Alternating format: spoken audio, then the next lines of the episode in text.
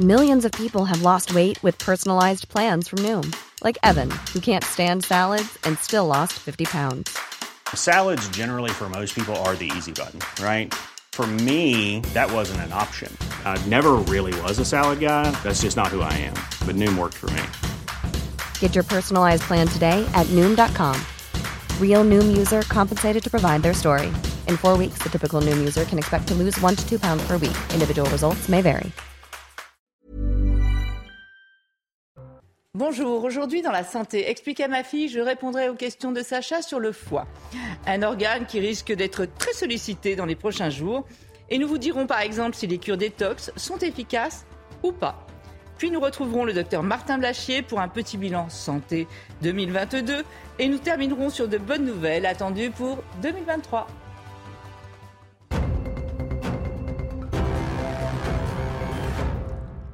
Alors Sacha, comme je le disais, on va s'intéresser au foie aujourd'hui un organe qui risque d'être un peu sollicité pendant les fêtes.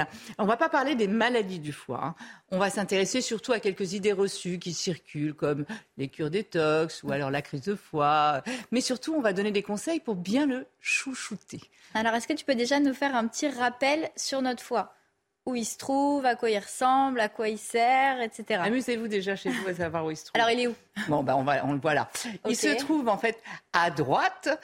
Tu vois, sous le poumon droit, là, il est bien protégé par toutes les côtes, tout le grill costal, tu vois, il est bien, bien protégé. Normalement, il ne dépasse pas des côtes. Quand il est en bonne santé, il ne dépasse pas. Euh, c'est le plus gros organe interne du corps. Hein. Il pèse quand même 1,5 kg, tu vois. Euh, et puis surtout, il est multifonction. Il est polyvalent. Il a plus de 300 fonctions. Euh. Alors, donne-nous les principales parce qu'on va peut-être pas avoir le temps pour les, 300.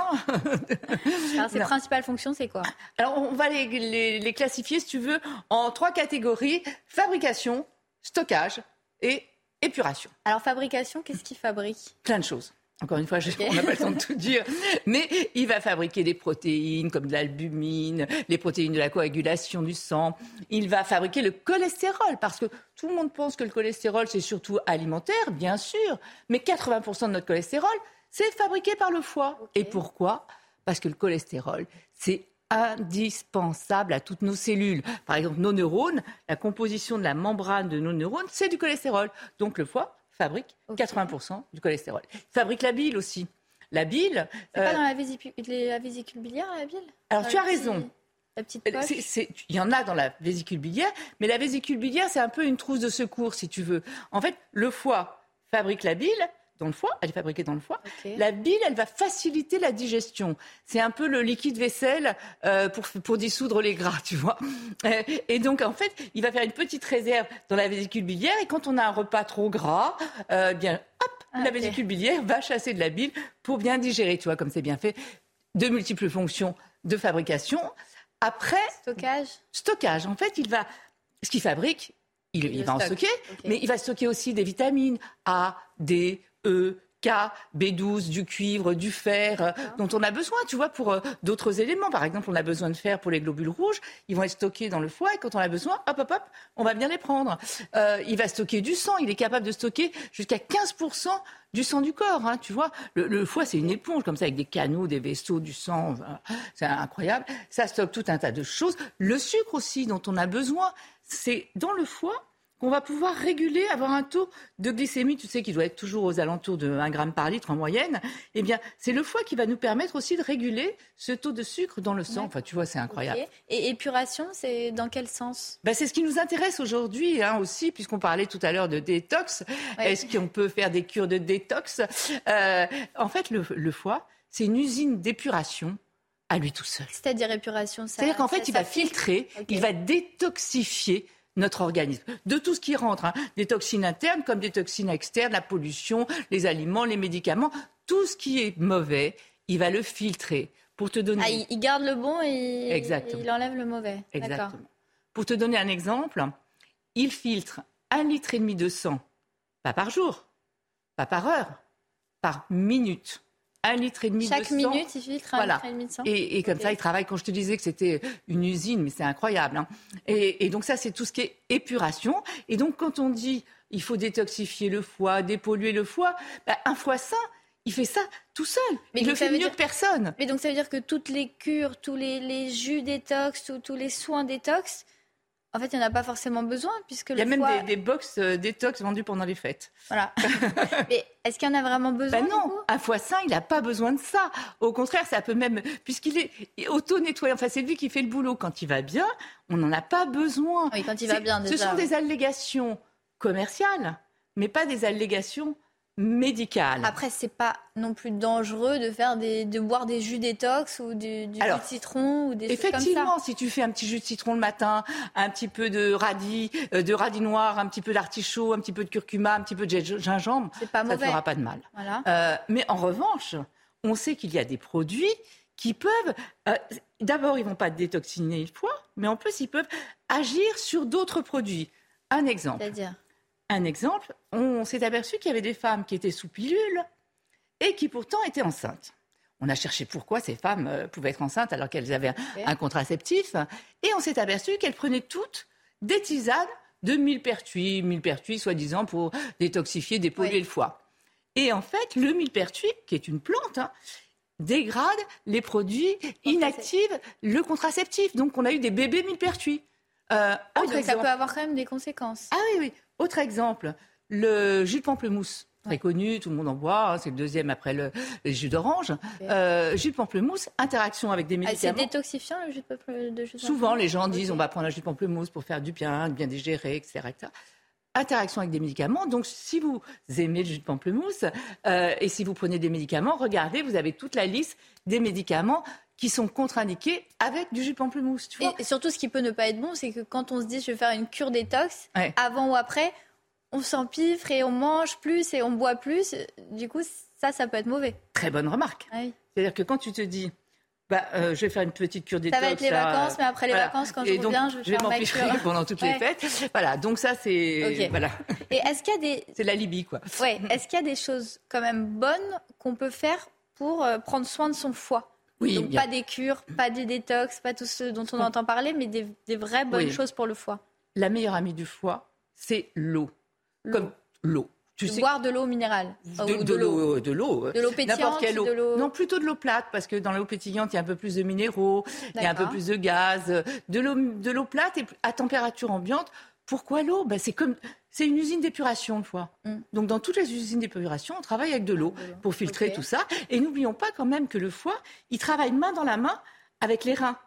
Les reins, tu sais, qui vont éliminer tout ce qui est mauvais. Donc, ils travaillent vraiment les mains dans la main, les deux.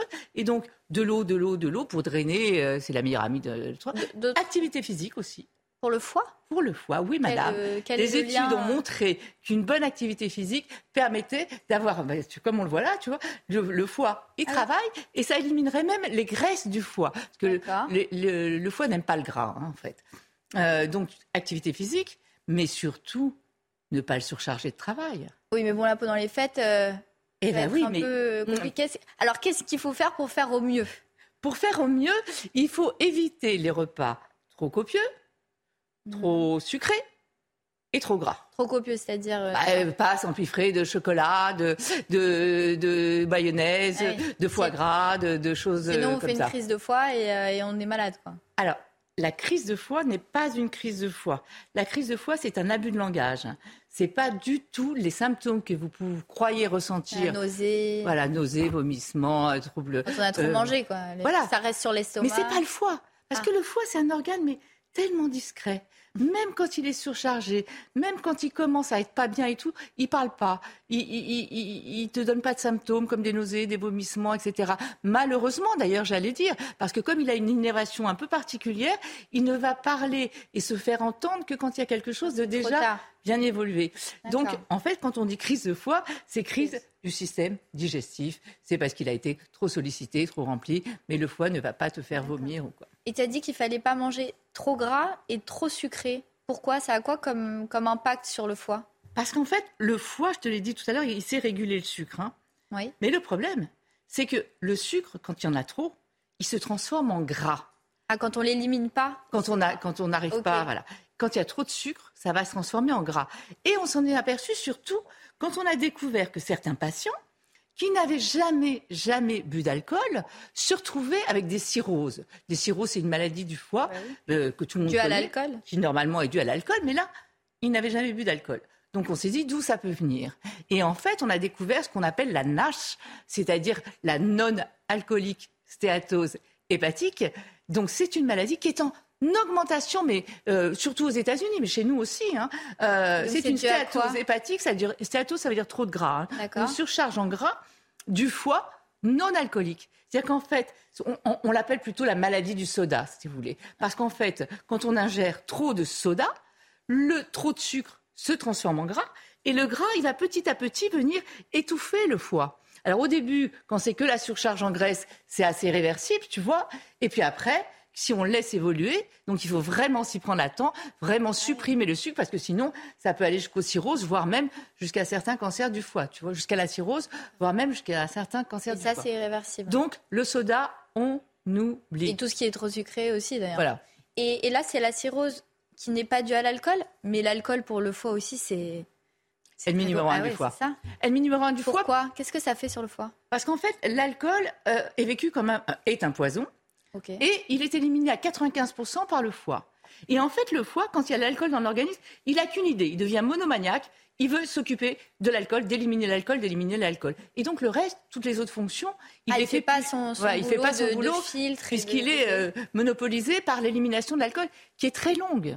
Pour éliminer un verre d'alcool, un verre d'alcool maison, pas ceux qu'on sert euh, dans les restaurants où il n'y en a pas beaucoup, là, un verre d'alcool maison, il faut une heure et demie, il va travailler pendant une heure et demie Ouais. Pour éliminer un verre d'alcool. Et puis surtout, pendant ce temps-là, il fait, il fait pas Il le a pas autre reste. chose. Et puis, en plus, comme euh, pour une usine euh, d'épuration, l'éliminer, ce travail, ça va lui demander de l'énergie et ça va lui demander de l'eau. Comme dans toutes les usines d'épuration, il y a de l'eau. Eh bien, le, le foie, il va aller piquer l'eau dont il a besoin. Il a besoin, par exemple, pour éliminer trois verres maison, il a besoin d'un litre d'eau. Donc, il va aller piquer dans l'organisme où il y a beaucoup d'eau, c'est dans le cerveau. Et c'est ce qui explique que quand vous avez trop bu, si ça vous arrive, le matin, vous avez la gueule de bois. C'est en fait la déshydratation, le mal de tête, il est dû à la déshydratation euh, du cerveau. Et puis, Ou alors, faudrait boire beaucoup d'eau euh, le soir et pour pas euh, éviter la. dé- Oui. si on boit de l'alcool, Voilà. il faut Et boire bien, et beaucoup bien boire de l'eau avant Voilà. de se coucher, mais pas de médicaments. Pourquoi? Parce que si tu, bois des, si tu prends des médicaments en te disant, bah, comme ça, demain matin, j'éviterai le mal de tête, en fait, il va y avoir compétition entre élimination d'alcool et médicaments. Et donc, il va y avoir des toxines du Ah, médicament, puisqu'il ne pourra pas éliminer euh, le médicament. Il va s'occuper que de l'alcool, donc pas de médicaments euh, le soir. Quand on... Et puis, de toute façon, les médicaments, ça peut être dangereux. hein. Ça? Un médicament très connu, un des plus utilisés, des plus connus, Paracétamol. paracétamol. Ok. Le paracétamol, euh, il est éliminé par le foie. Il est détoxifié, euh, métabolisé. Comme les autres médicaments. Comme, comme tout.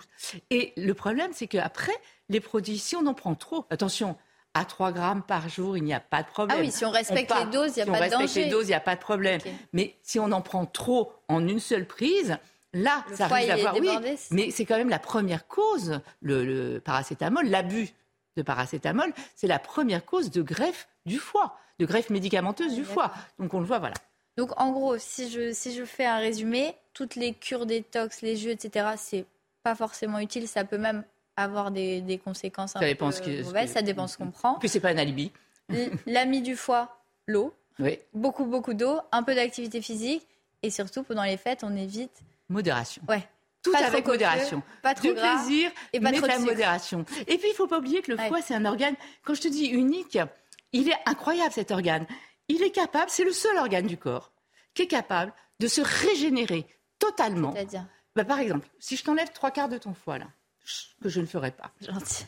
en quatre mois, il va être totalement, totalement régénéré. C'est pour ça que euh, quand on fait des dons euh, d'organes, on peut donner à plusieurs, plusieurs euh, plusieurs receveurs. On sait aussi maintenant qu'on change de foie à peu près tous les deux ans. On renouvelle nos cellules hépatiques plus C'est une rapidement bonne quand nouvelle, on est ça. jeune. Pour, euh, Quand, quand le foie va bien. hein. Ah, d'accord. Oui, c'est une bonne nouvelle. Faut pas se dire, bah tiens, je le renouvelle, donc je vais, je vais. Non, c'est quand il fonctionne bien, hein, quand on l'a pas trop surchargé. Mais tu vois l'importance, et c'est vrai que comme il ne parle pas beaucoup, on s'en préoccupe pas beaucoup, alors que le pauvre il bosse 24 heures sur 24, tous les jours, il est capable de tout faire. On en a vraiment un besoin utile, d'où l'intérêt de chouchouter le foie. Alors bonne nouvelle, beaucoup de plaisir, avec modération, et on va retrouver tout de suite le docteur Martin Blachier pour parler, faire un petit bilan santé 2022 et surtout des bonnes nouvelles pour 2023.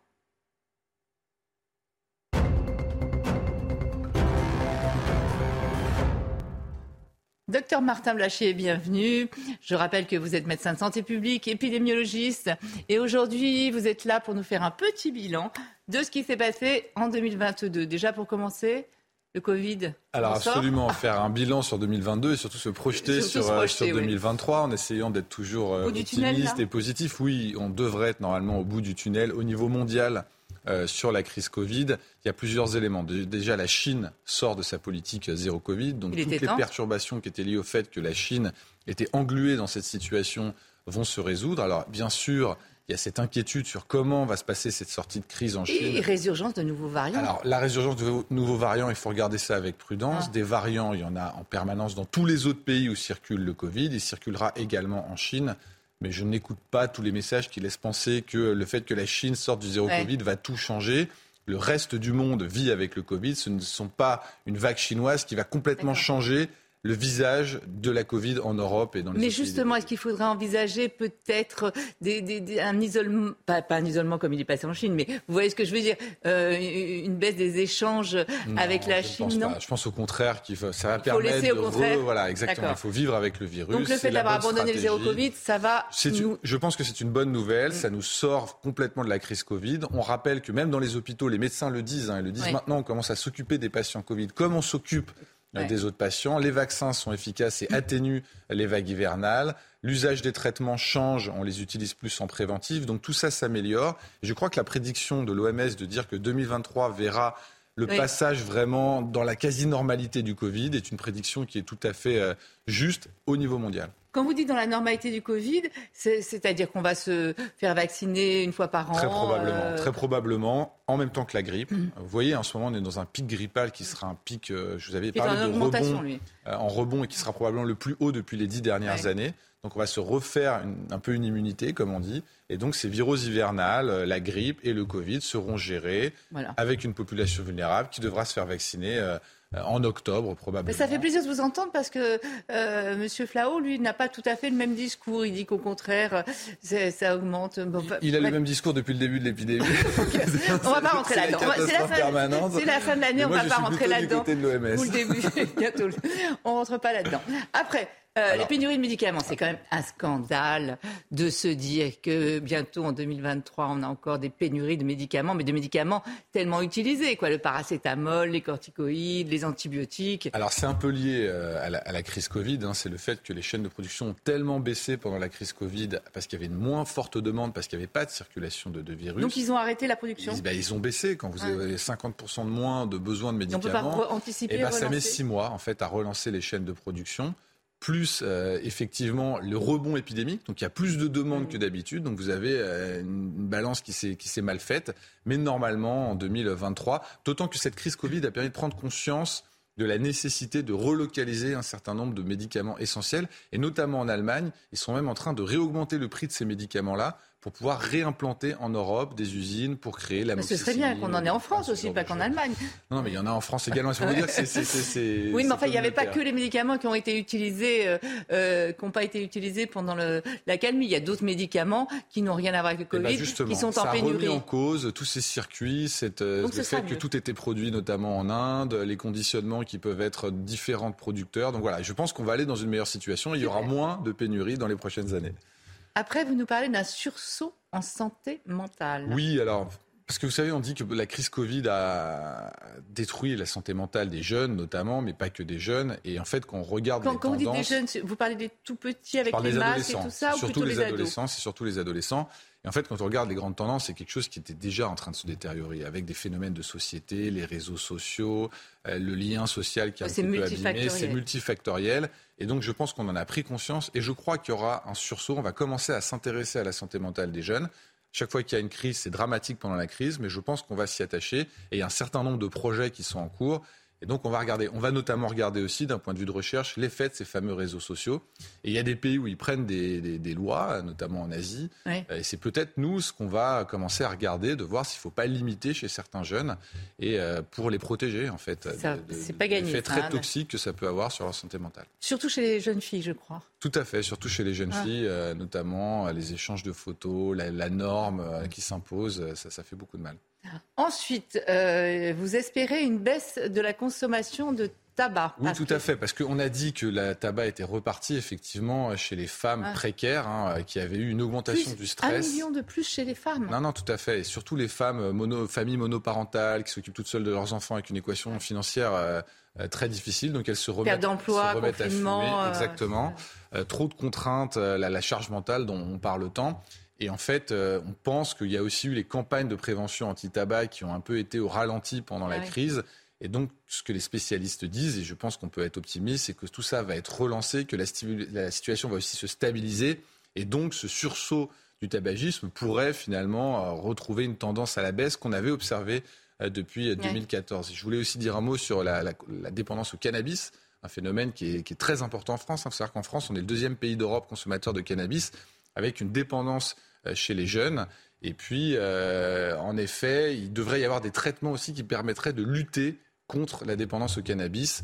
Euh, Pour quand? 2023, en fait, il y a des traitements qui devraient sortir ah et qui permettraient de, casser cette dépendance en quasiment un vaccin. Ça, c'est une excellente nouvelle. Ça, c'est une très très bonne nouvelle. Et donc, voilà, on aura des, nouveaux outils pour lutter contre ces fléaux. C'est vrai que l'addiction chez les jeunes, c'est... 75 000 morts par an, le tabac, quand même. là, je reviens au tabac.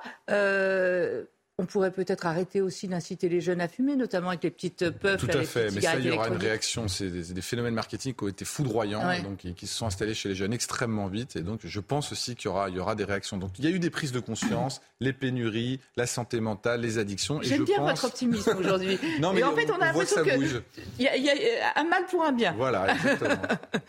Maintenant, on s'intéresse à 2023 Absolument. Donc, 2023, il y a Alors, vous nous prévoyez quoi pour 2023 Alors, il y a deux grandes sortes d'innovations thérapeutiques, mais il y a des espoirs effectivement pour les patients. Donc contre le cancer, il y a une nouvelle assez incroyable. Donc vous savez, on a parlé de ces euh, ARN messagers qu'on a utilisés euh, dans les vaccins Covid. qui sont connus depuis les années 60, oui, hein, les enfin, ARN qui sont utilisés de façon industrielle dans, les traitements. Et euh, Moderna, notamment, a sorti un produit dans le traitement contre le cancer. Et quand il est associé aux immunothérapies, qui sont leurs dernières innovations thérapeutiques, ça a des, résultats incroyables. c'est probablement une révolution dans le traitement du cancer, l'utilisation de ces vaccins ARN messagers anti-cellules cancéreuses. Alors, pour expliquer très rapidement, c'est qu'en fait, on va faire des vaccins qui euh, immunisent contre certaines mutations des cellules cancéreuses et donc, on va permettre au système immunitaire d'être plus fort contre le vaccin, parce qu'on a un système immunitaire contre le cancer, on a un système immunitaire. On le rééduquer, quoi. On le rééduque, on le, on, le, on le, focus sur les bonnes cellules cancéreuses, et donc ça a des résultats qui sont étonnants, et c'est probablement une grande révolution dans la lutte contre le cancer. Avec des résultats quand même très prometteurs, mélanome, mélanome, absolument. prostate. Prostate, et ça va, ça va continuer. C'est comme les immunothérapies, il y en aura dans quasiment tous les cancers. Et, et en plus, c'est quelque chose qui est industrialisable. C'est-à-dire que l'ARN messager, vous pouvez produire pour des mm. millions de patients, ce qui n'est pas tout à fait le cas des nouvelles thérapies avec des cellules qu'on transformait à l'époque. On, précise bien que ça ne va pas remplacer un traitement. Non, c'est en association, en avec, association avec d'autres traitements, mais c'est une excellente nouvelle. C'est une grande nouvelle et on va en entendre parler. Après, il y a la bronchiolite, c'est tous les ans, on en a parlé encore cette année, euh, de la vague euh, de bronchiolite dans les services de pédiatrie avec des enfants qui sont hospitalisés loin de chez eux. Il y a des traitements préventifs. Alors, soit des vaccins pour les personnes plus âgées avec ce virus de la bronchiolite, soit des traitements qu'on donnerait effectivement chez la femme enceinte pour les immuniser contre les bronchiolites. Et donc, ce seraient des enfants qui ne feraient plus ces épisodes de bronchiolite euh, tous les ans. Et donc, c'est une bonne nouvelle pour les enfants, c'est une bonne nouvelle pour les parents, c'est une très bonne nouvelle pour le système de santé qui, chaque année, déborde. Bien sûr, est embolisé par euh, toutes ces épidémies de bronchiolite. Puis c'est terrible de les voir euh, souffrir. C'est très, très, très, bonne nouvelle. On termine rapidement par les nouveaux traitements. Alors absolument, dans, la dépression et dans toute la pathologie mentale, il y a toute une révolution avec des, traitements qui étaient psychédéliques et qui ont l'air de très très bien fonctionner. Donc je pense que dans les années à venir, et notamment en 2023, on aura des nouveaux traitements, alors que dans ces maladies mentales, on n'avait pas grand-chose, notamment sur, sur la dépression. Et contre la maladie d'Alzheimer, il n'y aura pas de révolution, mais il y aura probablement un ou deux traitements qui vont réussir quand même à freiner l'évolution de la pathologie. Donc encore un domaine où il y avait quasiment rien eu, et là, on a les prémices d'une petite amélioration du pronostic. Vous savez quoi Je suis très contente qu'on termine cette émission avec des bonnes nouvelles comme ça. Euh, merci beaucoup, docteur Blacher. Merci à vous de nous avoir suivis. On vous souhaite d'excellentes fêtes et on se retrouve très rapidement. Et vous restez sur CNews. L'info, ça continue.